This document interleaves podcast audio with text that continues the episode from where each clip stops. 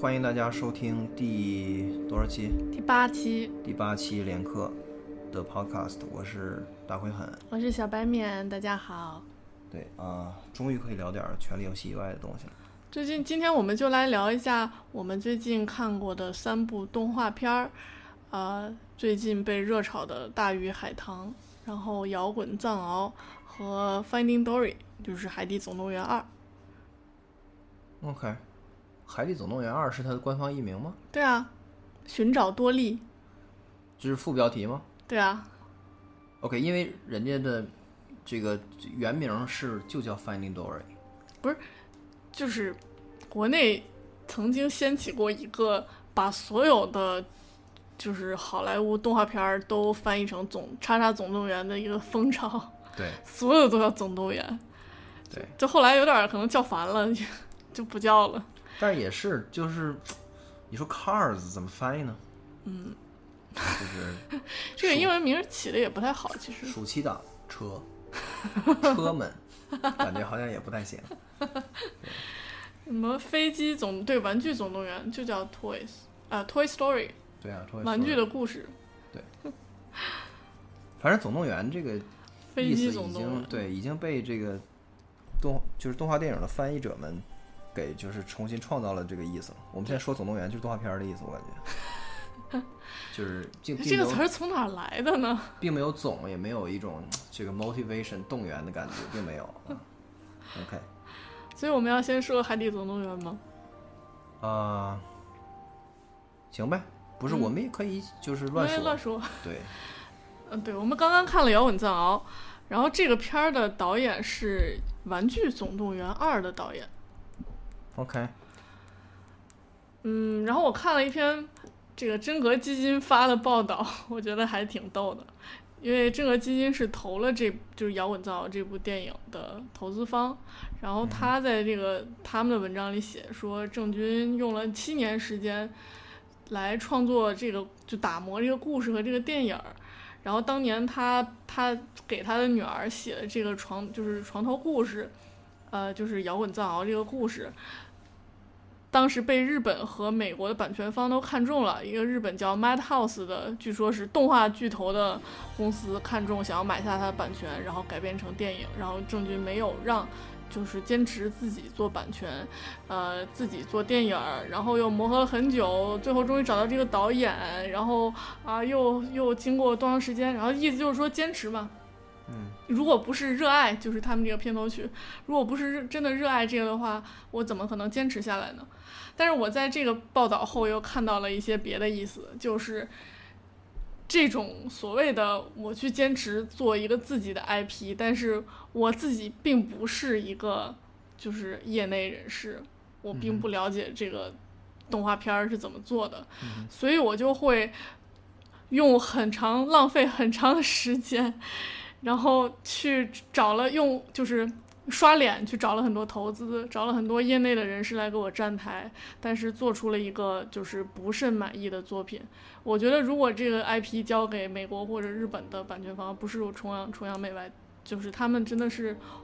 相信会会很专业的处理这个这个事情，把它做把它放在一个很好的定位，然后让它去一一步一步的去做下去。然后现在，但是就我们刚刚看《摇滚藏獒》，我觉得它是用五十分的一个呃技术搭配了一个五十分的故事，所以还算是匹配的，就是还是可以看的。对，嗯，虽然它有它还是有一些 bug，然后我觉得它是可以做得更好。嗯，作为一个嗯所谓的中国原创 IP，然后又有这样又是一个呃摇滚歌手自己写的床边故事，这是些就我我觉得这些就不用说了，嗯我觉得这些没有什么讨论的意义，因为我们是看的是电影，就是没有人说手里拿着一个郑钧的宣传册，然后提醒你 这个电影可是那个当年唱过《回到拉萨》的人说的，没这个没有意义。我们看电影的时候就是看的是电影，对就是没有人去看郑钧。对，我觉得他作为一个给五岁小孩普及，就说我如果带着小孩去看，然后这个小孩看了电影以后就爱上了摇滚乐，我是觉得还是挺好的。它是一个值得推荐的作品。就你觉得这是呃 a plausible 的，你觉得这是可能可以接受的不是，就是说你觉得这事儿是能发生的，对就是说小孩看了这个以后被感染了，对对对，我看了去，学一学吉他，对我看的时候都特别高兴，对对对对都 跟着一块儿唱歌，特别高兴。对。我不知道，我跟你的观点不是特完全一致，在于就是说，我觉得我没有看出这个片儿有任何的中国味儿。对，我倒是觉得这个片儿很有工业味儿，就它是一个工业味儿十足的作品，它看起来像是一个好莱坞的标准的不咋地的动画片，但是它是一个非常非常标准的，就是 标准的不咋地，对的一个不太好的动画片儿。就是你能明显地看看出来他在什么事情上，就是他没钱，他没有钱去琢磨那个衣服的材质啊，然后光线的这个这个折射啦，或者说他就是他没有就是那几个巨头的顶级的团队，对所以他就是做不出来，或者或者是他穷。对，总的来说就是这个片儿看起来，首先没有任何情怀的东西，在我看来，嗯，我是没有看到，我看到全部的情怀就是中间插了许巍和朴树还有郑钧自己的歌，嗯，但这个其实也不算什么了。不过插一句，就是我还挺好奇，他这个在全球其他的市场放的时候，是不是还是用中文的配配乐，嗯，还是说插曲儿都变成呃英美的歌？嗯，我觉得可能会变，嗯，因为他这个歌就还挺国际化的，这个歌写的，而且你看它的呃里面有很多汉字儿都是那种像是浮浮层啊，的不，贴的，那个不，那汉字就是那就是肯定是对，那个是一定会被换成英文的。不是，那个是从英文换回来的，哦那个很明显是换回来的，就是这也是我想吐槽的一点，就是说我还是想找英文原版的看，然后呢，就是在北京的这个院线都没有，嗯，所有的影院都是中文配音，也可以上 YouTube 看一看。对，就是说这个等他到时候出这个呃就是蓝光的时候，我肯定还是要看一下。的，嗯。就是说我想说这一点，就是还是回到我刚才的那个感觉，就是说我不觉得它有什么中国味儿。嗯，我也不觉得它有什么情怀，它就是一个非常标准的一个，呃，从立意到设定到表达方式到它的主题都非常 universal 的电影，它就是一个、就是面向全球电影市场的一个通用电影，对，就是一个非常非常通用的电影。然后呢，它有这个一个标准品。对它就是它作为一个这种这种呃好莱坞工业的这个输出，它有着恰到好处的一些异域风情和民族风味地方特点。对对对，哎，有一些什么所谓藏獒，藏獒藏獒住在雪山上啊，然后山下有狼，这样，然后也就没了。它其实也没有什么，然后就到了一个像特别像纽约时代广场的一个大城市。对，也并没有说就是说把藏民的真的说藏民有什么什么生活的什么传统和习俗跟舌尖上中国一样塞进去，没有。他们的故他们的生活就是看一群羊，不被狼吃掉。对，就是总的来说，这个电影看起来挺顺的，嗯，对就是它不是很好，但是它挺顺的。但是就是相比之下，一会儿我们会聊到《大鱼海棠》，就完全是另外一个状态。那所以从这个角度来说，我觉得还不错，而且它实际上就花的时间也是一个，就我们知道就是一个顶级的动画片儿要花的时间。嗯，嗯，那皮克斯或者是梦工厂做一部电影，也要一个团队连续做三到四年，甚至更长。对，就像皮克斯、迪士尼这种电影，他们就是这种公司，他们都是就是说一个导演拍四年，就是一个导演带一个团队，然后拍四年，然后错开，就保证他每年都有片儿可以上映。对，但是这也是公司层面的运作，就是郑钧他只是一个人，他做这一个作品，所以倒是也不用太苛求他。他其实他的速度跟进度跟大公司是差不多的，只不过做做出来的东西的这个呃质量不可能跟人家比而已。嗯但总的来说，这是一个非常均衡的作品，然后题材非常的通用，然后可以面向所有的的的的文化，这样。嗯，那我们来说《大鱼海棠》吧，就是槽点满满。总的来说，就多说一句，摇滚藏獒的这个主题，就是说一个小镇青年，然后带着自己的梦想，然后去追求，然后正能量满满，最后就是说，呃，从灵魂深处点燃火焰，然后就只要你努力，一定会成功。这个其实是一个永远在拍，而且永远要拍下去的。所有的青春电影和所有动画片儿都一定会继续讲的主题。对，总需要有人去讲这个故事。对它其实它并没有什么文化特色可言，它是一个就是 universal 的一个东西。嗯对。但是大鱼海棠就是另外一个充满了 呃中国特色，然后充满了中国的文化魅力和古典内涵的一部作品。虽然你并没有看过它，但是你已经有一肚子要吐槽的了。没有，我没有，我没有，我真的吗？对，因为就是大家一直在议论这个片子，因为其实它票房是至少到我们录音为止，听说是摇滚藏獒的可能好几倍吧。好像是几，我们都没有看。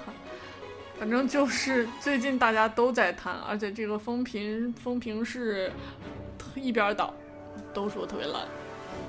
也没有吧，我觉得我我我也看到有说特别好的，呃，有说说，哎呀，好感动，说就是呃，国产动动画就是好，就是棒。呃，其实我当时看的时候，我也哭，我也看哭了，因为我是一个泪点特别低的人，我特别受不了剧里面人哭，然后女主哭，然后我就哭，然后然后男主不是，嗯，什么男配哭我也哭，反正就各种女主妈妈哭，然后我也哭，鱼哭了我也哭了。对，但是这并不能够影响你看完之后对这个片儿的评价，对，觉得还是比较烂是吧？对？看哭了，我不知道，觉得好的人都是那种会从头哭到尾，并且就是会跟着女主角伤心，然后并且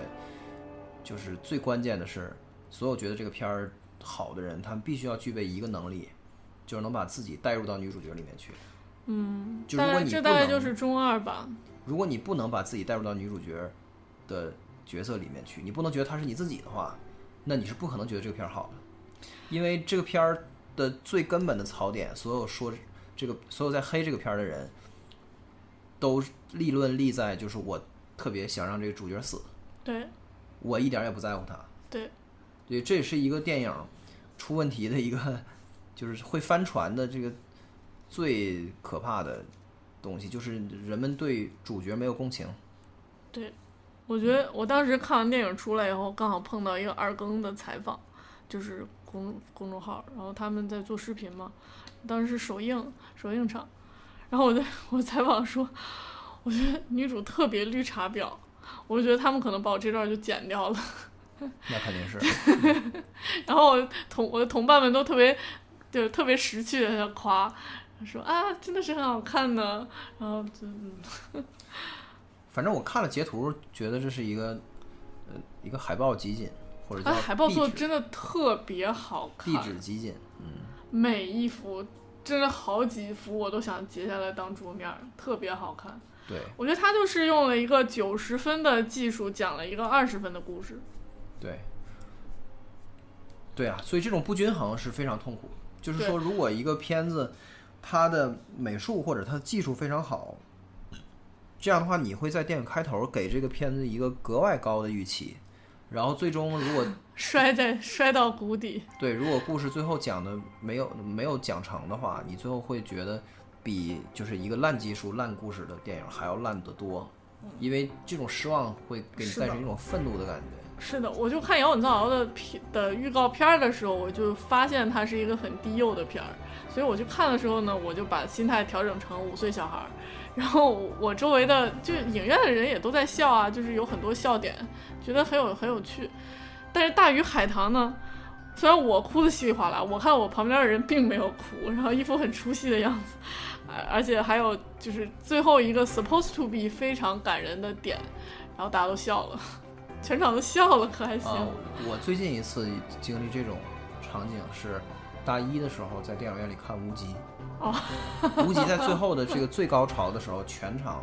就是观众爆满啊！我当时嗯，那个放映厅里所有的人都在就是议论，陌生人之间都在议论，说这什么意思啊？他为什么要这样啊？这 也是个奇观。我一个社交片儿。对我我这辈子到目前为止只看过一个这个效果，就是无极。对对对对对，也是挺不容易的。对，所以就是技术跟跟美术并不能够代替故事更基，就是故事这个主线。我觉得高晓松说的很对，就是电影其实很简单，它就是一个叫呃 good story well told，嗯就是你要有一个好故事，然后你把它讲得好，嗯，这就是好电影，对啊，没什么好说的。对啊。然后《大鱼海棠》这个，我简单介绍一下背景，就是说这个张春跟谁来着？反正这两个导演啊、他们是当初做了一个动画，就一个 Flash，呃，嗯在十二年前的时候，他们是说就说这个导演做了个梦，然后我们就他就有一个意向，就是一个小女孩养一条鱼，然后这条鱼后来养的很大。然后他做了一个十分钟左右的短片儿，当时是非常轰动的，还拿了很多奖。然后他俩就辍学了，就是我们要去去坚持我们的梦想。是为了这个事儿吗？是是做完这个短片儿就辍学了，然后说他们在这个辍学的，就就说这个这个被他们辩护的时候还提到了像乔布斯啊、比尔盖茨这样的人，那，也有可能是讹传。然后后来他们去曲线的做了很多东西，比如说呃那种吉祥物啊，还有做了一些其他的东西，但是一直都想把《大鱼海棠》这个电影拍成，后来拿了光线等投资，然后相当于是投资方给他们找了一个韩国的很不错的团队，OK，然后开始做。然后在一四年的时候，导演在微博里放了一张海报，说二零一五年十一月十一日，我们什么十年之约啊、十年之诺。然后网友就以为说，二零一五年十一月十一号就要上映了，但其实呢，这个导演的意思是我们零五年做的做的那个 Flash，然后一五年刚好是十年，就没别的意思了。但当时其实还在制作中，根本没有要上映。然后一五年十一月十一日过了以后，大家觉得跳票了。然后当时在在知乎上还被骂过骂过一阵子。这个没什么好骂的吧？我觉得可能是公关稿写的有点问题。嗯，对，宣发没做好。哦，这都是小事儿，没有人在乎。我觉得真就是真正主流看这个电影的人，首先百分之九十五以上没有看过当年的 Flash，是，也并没有对当年的那个什么有我等了你十几年的这种这种想法作为他看电影的预期，这都是非常少数的人。参与众筹的，就说去年参与众筹的人其实也没有那么多，就是对啊，就这和我们刚才说郑钧的问题是一样的，就是说，这和你什么原来这些事儿本根本上来说，你不能把这个纳入这个呃考核的体系里去。但但不是，就是呃，就我在知乎上回答一条回答了一个问题，就是说人们为什么对无形商品的付费意愿较低？就是我们现在宣传电影啊、专辑啊、新书啊这种，还是会强调说我花在上面的成本是多少。我用了十二年去打造了一部电影《大鱼海棠》，我用了七年去做一部《摇滚藏獒》。就说你看我在上面投入这么长时间，你真的不来看一看吗？就有点那种，就是这个真的很值，哎，你都来看看，吆喝吆喝那种感觉。我觉得一点用都没有。就是我我说的就是这个事儿，对啊，对啊，这个事儿在宣发里面你肯定是要说的，这是废话，这是你一定的。如果是我，我也会这么说。但是就是看这个电影的人，最后对这个电影的评价，他不会把你刚才说的这个东西纳入这个考核里面。我不会因为说你做了十二年，我就觉得这个烂片儿一定是很好，肯定是我没看明白啊，一定是这个片儿特好，特就是我眼睛有问题，我脑子有毛病，我没有审美上去，这肯定不是这样的。就是宣发在说，你知道他们有多努力吗？然后说这个的时候你就输了，就说明我觉得不，我觉得这就是一个无关的事儿嘛，就是到最后，最后决定你这个电影口碑的时候，它有可能还会起副作用，但是多数时候是没有作用的，就是肯定不会有正作用，就是这样。所以包括《大圣归来》，那个去年出来特别成功，票房非常非常好，人家也做了好多年，可能可能也有小小十年，没有人在乎这个事儿，对啊，对啊，就是他做的非常好，也没有人在乎这个事儿。对啊，对，就是因为你片子好，你本身就是你的奖励，你本身就是你的衡量。是啊，所以《大鱼海棠》我不知道，因为我没有看啊，但是就是我本来还觉得这种二 D 的这个中国风的动画风格，本来应该是比三 D 会更容易讨巧，更容易做好，因为等于是你技术上压力没那么大，你可以更集中精神把美术抠好。但嗯。是谁也没想到，他最后出的问题出在故事上。是的，他的美术真的非常好，而且他的音乐配乐也特别好。OK，嗯，所以这故事就是一个中国传统神话。他是把这个世界观架构的很大，就是呃，就是凭空造了一个世界观，然后从古书里，像那个呃，就是他的起的名字昆春，然后秋，就是从古书里零散的断章取义取义的截取了一些好看的东西，好看的部分，所谓的噱头，但是并没有那些实质，就中国古代神话的那些内内核。我一听就感觉预感很差，我觉得我一听就觉得这可能要败，特别像那个就是玛丽苏文同人文。对，因为这典型是一个皮毛，然后你就是它不解决问题。我我不是对这些东西有什么意见，当然你可以用锦上添花，当然很好，但是这些东西显然撑不了，撑不住任何东西。你懂我意思吗？就是说，哪怕你去给我讲一个我什么都没听说过的故事，但是你的那个设定非常的经得起推敲，嗯，对，而且你是人物来驱动的，而不是一堆噱头来驱动对。那么我很容易就就信你，你很容易反倒你容易打造一个非常坚硬的 IP，这个 IP 完全是你自己的。我觉得他就是没有把这个整个的故事架构好。他呃，虽然说他其实模仿那个宫崎骏的痕痕迹很重，而且宫崎骏他自己说他自己创作的时候也是从一个他下笔前，他当时说他下笔前没有剧本，他是从一个点出发，然后去慢慢的一点点搭建这个世界。我估计可能这个这两个导演，大鱼海棠导演也想走这样一个比较写意的路线，王王家卫一样的路线，但是最后没搭建好，就是你很多需要填补的那些支柱性的的内容没有填进去，所以整个的这个世界、这个世界观、这个架构就是一个软塌塌的结构。对，我觉得玛丽苏最大的问题是，只有当你是玛丽苏的时候，你才觉得这是好的。就是你是任何其他人，你都没法觉得这个好，你只会觉得它很荒唐，很很就很可笑。就是这，我觉得是玛丽苏的通用通病。所有的玛丽苏的，不管是文学作品还是影视，都是玛丽苏这个词，它是什么时候开始用的呢？它是七十年代的一个星际迷航的同人文啊，出现的。这个是一个人就是怀着恶意写的一个用来讽刺同人社群里面的这种七十年代就有同人文了。对对，没有互联网嘛，他们在一个这种这种 fanzine，就是就是地下非法出版物上面，哦，大家自己来写的这么一篇。这篇文章，这篇就是短篇的同人文，就是呃架构在这个星际迷航的这个设定里面，然后讲这里面有一个有一个呃小女孩儿，她只有十五岁，然后她特别聪明，文武双全，什么都是最厉害的，然后人人都爱他，所有男主角都喜欢他，跟每个人都有感情纠葛，然后最后他就是呃利用自己的智慧和美貌什么的，然后力挽狂澜，挽救了全人类，然后自己还特别那个呃凄就是凄婉的死了，嗯，然后就是将所有的男主角们都陷入永恒的怀念，就是这样一个故事。那他死了还挺好的。就是有一些玛丽苏是会死的，哦，不是所有的玛丽苏都一直活着虐别人，就是并没有。那这样的故事我可能还愿意看。不是《大鱼海棠》里的女主角不是也死了吗？啊，对，但是她后来又复活了。对，我们觉得，我就觉得，嗯，就如果这个电影停在她死的那一刻的话，这个电影可能就不会有这么低的分数了。对，我觉得就是你在电影这种艺术形式里面，必须就是几乎你没法拍出来所谓的这个就是故事驱动 （plot driven） 纯粹的故事驱动，就是像这种像电视剧里面有可能会有，你比如说这个，你像《翻滚二十四小时》，就是它剧情极其的紧凑。哇，缓缓像越狱其实是典型的，就是它人物其实挺单薄，非常单薄，但是它故事太精彩了，所以就是你你就跟听评书一样，你就想知道然后呢，然后呢，就是这种，你就很容易评书就是故事驱动的。对，但是电影是不可，就是很你很难做到，你说你时间也有限，然后你的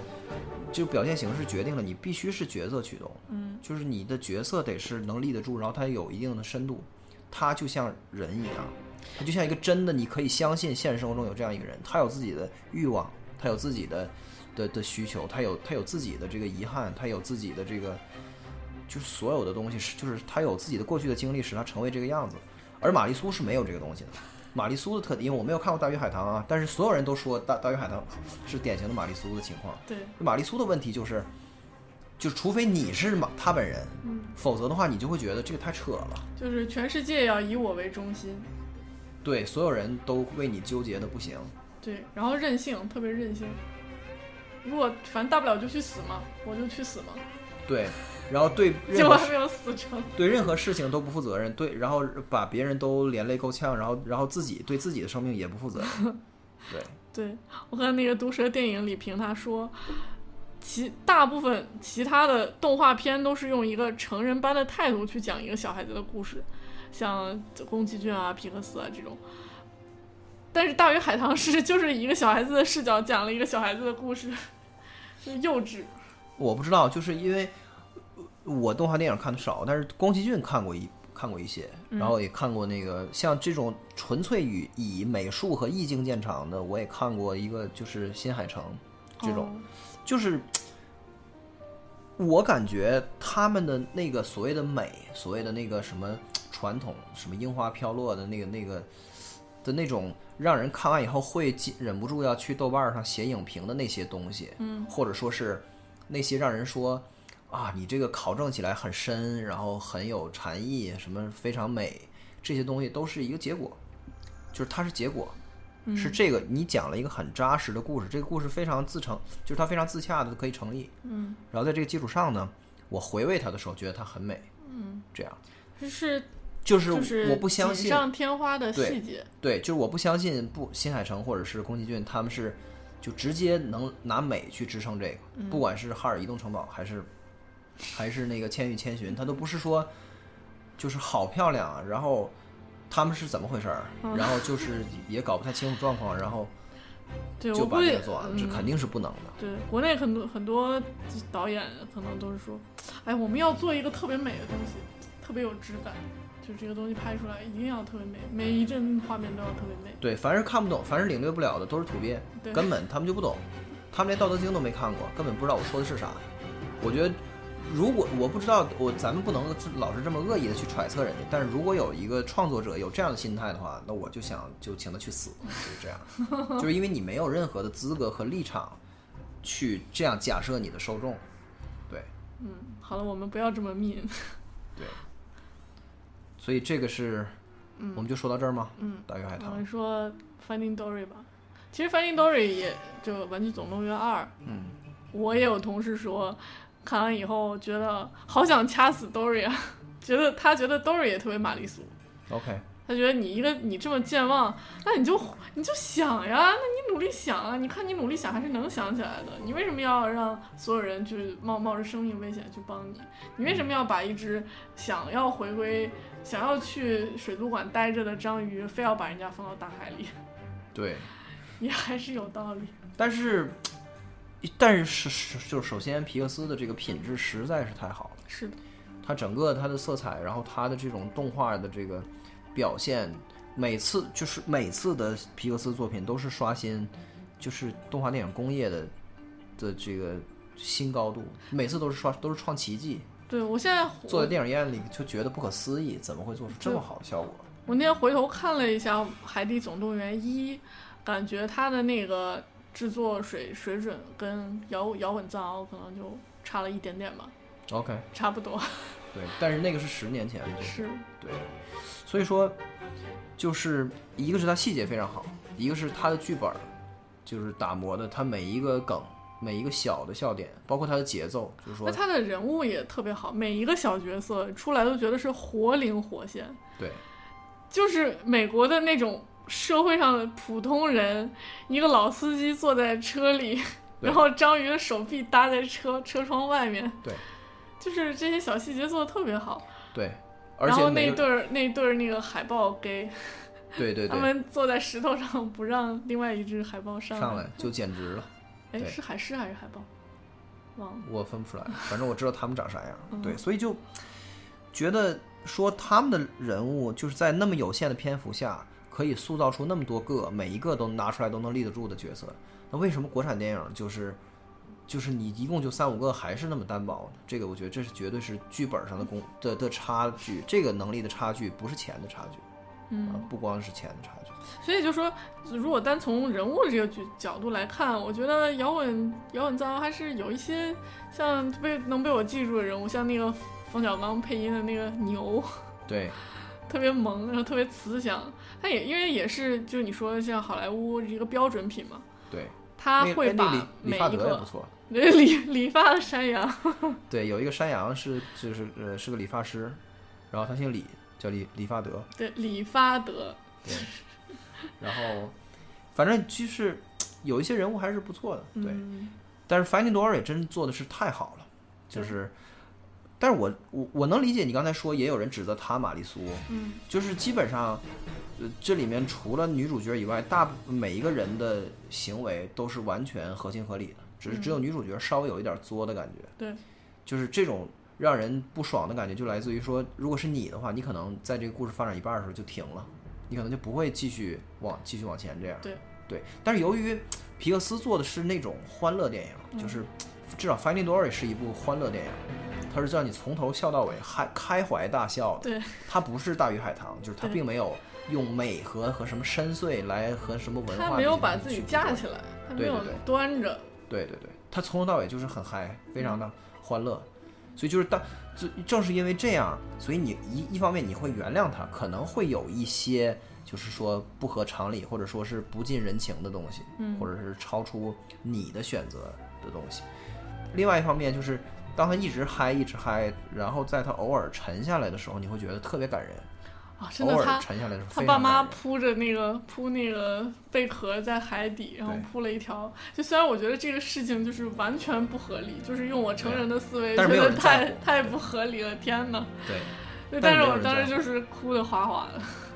对我比较有感触的是这一段的前一段，就是说他自己掉到海里边以后，这时候他就是陷入绝境，就是没有朋友，嗯所有的人都都不在他的那个视野或者听觉里面。嗯，然后这个时候他就懵了，他就说：“那我该怎么办？”然后再自己跟自己说：“说，呃，如果我是 Dory，我要怎么办？对。”然后，呃，他他就是他要连续在危机和绝境中要做判断，说那这边是空，这边是只有水，那边还有水草，那可能水草对我来说要安全一点，嗯我先钻进去，然后我再想一想，就是你能可以看到这样一个。就是这样一个青年，然后有自己很难难以克服的这种障碍，嗯然后他还很挣扎着去就是去生存，嗯就是在一个欢乐电影里面偶尔沉下来，会让你觉得非常可惜。嗯，对然后再加上这个电影的配音非常非常棒，对，Alan DeGeneres 真的是太棒了，对，这他确实是确实是就是支配了这个角色，嗯、是不能他他这个他也是特别逗，他当年配音的时候，他脱口秀还没有那么火，对然后他后来说要做这个呃这个续集《海底总动员》续集，他就总在他节目里说啊那个我们要做续集了，我们这回要 Finding Dory 了。一开始我还以为他在他在扯淡，嗯哼，因为他总总是搞笑嘛。然后后来发现是真的，然后还去澳大利亚做过做过几期节目，把他的脱口秀搬到澳大利亚去做。，OK，嗯不是，但是就是 说回到设定呢，我会觉得说他这个片儿很聪明的去规避了一些讨论，就是说他因为他就是他还是强调这个欢乐这个事儿。嗯就是说他没有去讨论说这个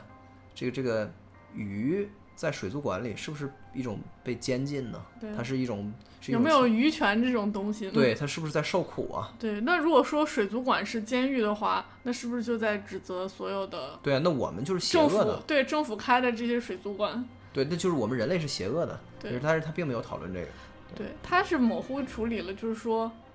有的鱼喜欢在水族馆待着，对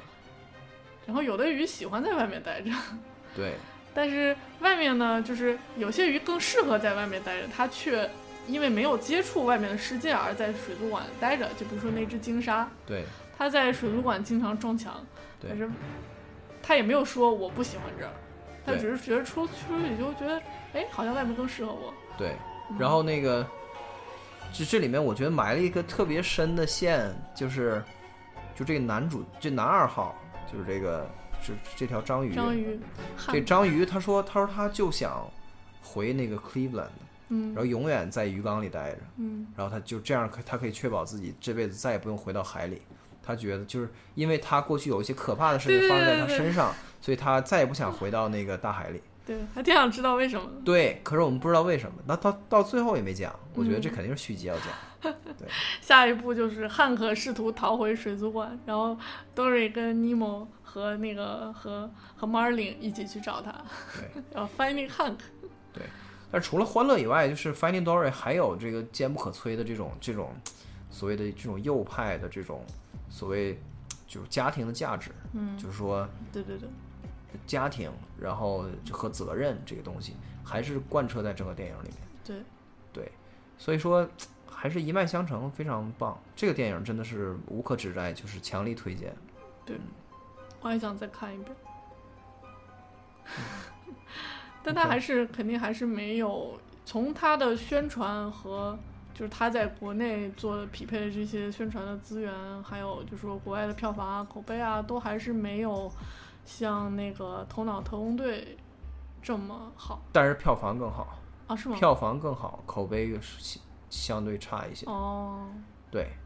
因为很显然，《Finding Dory》是可以家长带着孩子去看的，嗯，那倒是而《头脑特工队》也可以看，但是就是说，《头脑特工队更》更面向更所有人一，些。而且对这个所谓的一千个人心中有一千个哈利波特，我觉得《头脑特工队》是不同的年龄段的人可以看到不同的东西。对，然后，但反过来说，又说回到摇滚藏獒，如果说我们从局外人的角度去观察它商业上，就是它的宣发上可能会有的问题，就是因为毕竟它这个票房照《大鱼海棠》差太多了。那我觉得很大的一个问题就是，它的就是亲亲子的这个主题嗯，没有做的很，就是没有做的很足。对，我们刚才去看电影的时候，整个剧场就是放映厅里没有亲子，没有妈妈带着孩子，也没有孩子哭闹什么，什么都没有，哦，都是跟我们年龄差不多的对，好多好多奔着对奔着郭德纲来的，奔着德云社来的，对 对，对，所以就是，而这部电影它并不是一个像《头脑特工队》一样全年龄段，尤其是给成人看会很有会很有一番风味的东西，它更多的还是一个典型的给孩孩子看的电影，是。但是他亲子这个部分的宣发做的很薄弱。嗯，他亲子的部分主要体现在排片儿上了，基本没有晚上的排片儿。但是不是啊？到下班以后就没什么排片了，嗯他好多都排在早上和和上午啊。是排片儿这个档也没有期太差了。不是对啊，你你排早晨，家长也不会早晨带着孩子去看啊。就是整个他这个排片儿这个事儿，确实是硬伤。嗯而且还说报道说他票房造假，也不知道是为什么。一家之言吧，反正哦，他拿了很多证据出来，比 OK 如说，呃，就当时那些出票的那个范围就是一个大方块儿，而且都只是在三四线城市有票房造假。嗯，我一直我其实不太明白这为什么要票房造假，就我不知道，因为票房造假就是给谁看的？因为没有观众在乎这个事儿，也没有人去查这个。嗯，但是你非要把票房做高，我只能理解说他就是这样可以帮助他们在接下来一周或者两周排片儿再好一点儿，或者说就是那个排片儿的缩减率降低一点儿，就不要减得那么快。嗯，对，但如果从这个角度来出发的话，那也显示出他们也是够绝望的。嗯，不过就刷票房这个不是很常见吗？是对无以有之。总的来说，暑期档跟大鱼海棠撞在一起是一场悲剧。嗯，然后再加上他宣发上没有把亲子这个事情做足，使得就是亲子这个事儿没有使它跟别的东西区分开。我的意思是，就是说，是按说亲子是个独立市场，是，就这个市场在暑期应该是一个特别白刃战的这么一个地方，对可是他没做到，对啊以至于就是。亲子这个市场的人没有反应过来，说摇滚藏獒是啊，对，有摇滚藏獒，对，我们应该领孩子去看，就是没有这个，就没有做到。藏獒的獒还不好写。对啊，那个小孩说：“妈妈，我要看那个摇滚，那什么藏什么。小孩看完回家写写写作文。今天妈妈带我去看了摇滚，嗯，撕了，重新写，” 写不明白。不写了。对啊，是，就是你看他很明显，因为他的英文名字叫 Rock Dog，嗯他都没有用藏獒的名字，他就是 Tibetan dog。他明显就是为了让这个就是低幼或者说是就儿童的这个市场，就是毫无障碍的，就是障碍最小的去就是去接受我们这个片子。对，但是在中国这个做就是并没有做足，蛮可惜的。对，是挺可惜的，我觉得。然后，呃，再补充一点说呢，就是其实它的这个呃材料和就就是主要是它美术上确实还是挺捉襟见肘，就是没办法，因为你做了一个好莱坞工业流水线的产品，人们一定会拿拿你跟梦工厂和皮克斯去和迪迪士尼去比。结果发现没法看。对我从来没看过一个这种三 D 动画片儿里的角色长得特别像毛绒玩具，一般都是毛绒玩具长得像角色，但是这里面角色长得像毛绒玩具。哎，它里面就是同一物种，它里面很多很多种小动物嘛，嗯，同一物种的就长得完全一样。对就那些狼可能有胖瘦之分，但是你明显看就是说拉就拉了一下，嗯，也没有做性格。然后那些羊呢，就完全长得一样，每一只都长得是一样的。对，就像日本漫画里面就只有头发不一样一样。对，他们只有帽子不一对，样。下尖下巴，对，只有帽子。眼睛眼眼睛颜色也不一样。OK，嗯，哎，反正我就还是觉得，就是对于国产的动画片儿这个工业，如果存在这样一个工业的话，如果它已经是工业了对，which 我非常非常怀疑，因为我觉得就是我们的这个这产量太低，以至于它还不存在说有这样一个工业。对，我们现在的工业就是一个某导演、某什么制片人什么，就是一拍脑袋说，哎，我们做一个什么吧，或者说有去挖了一个小团队，他们一直在做一个什么，然后就会匹配一些国外的，就是大公司的资源。然后我们一起去做一个什么，然后最后还说是啊中外合拍什么什么，就是总之，它一定是就是一个工业的存在，一定是建立在烂片儿的基础上，就是你要有大量的烂片儿，才能乘以那个转化率等于出出产的好片儿，这个是必然的。好莱坞的每一部好片儿背后都站着一百部烂片儿，他们是有这么大的出片量，才能够堆积的出来足够好的人才，才能够堆积的出来足够多的这个组局的机会，让这个不管是从 casting 还是从这个从从技术，还是从就是每一个环节，然后去集去聚集所谓的优秀的人才，然后去形成一个就是做出好真正好电影的这样一个这么一个局。但是在中国，你出片量这么低，你每一部电影都是非常特殊的这么一个案例，其实你不并不能拿它来去谈论中国的动画工业，这就是我觉得是没有没有办法谈论的。但是我想说，就是如果我们去谈论这个工业的话，那么《摇滚藏獒》这样的片子其实是很有积极意义的，就是因为它是一个特别工业化的一个普通片儿，也也许有人觉得是烂片，也也也许有有人觉得还是很不错的。但是就是正是这种普通片子，它能够把这个里面的每一个环节的人才，就是能够，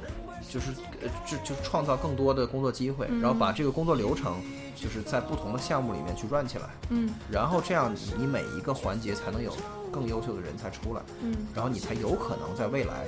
聚集一个去冲击这个顶级水准的这样团团队，就是这样。而现在中国的电影行行业可能更多的是只有钱，就像我们之前看到的魔兽一样。对，就不是魔兽电影前面六个六个标，有五个中国，还有一个被中国收购了，嗯对吗？就传奇影业被万达买，然后有万达，然后有腾讯，然后有华谊，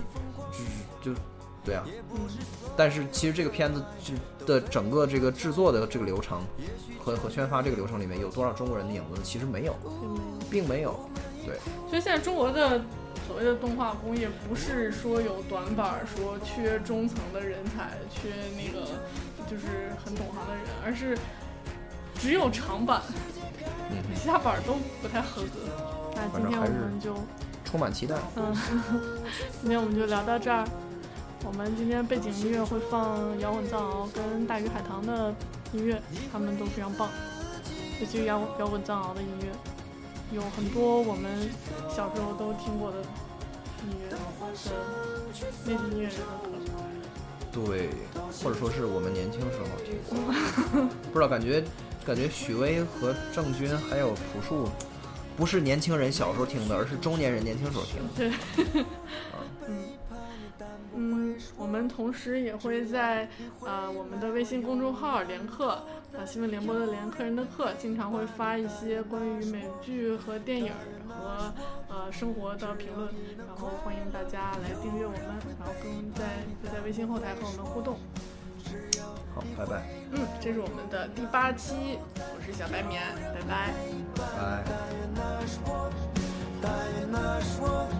只有你能，只有你能，一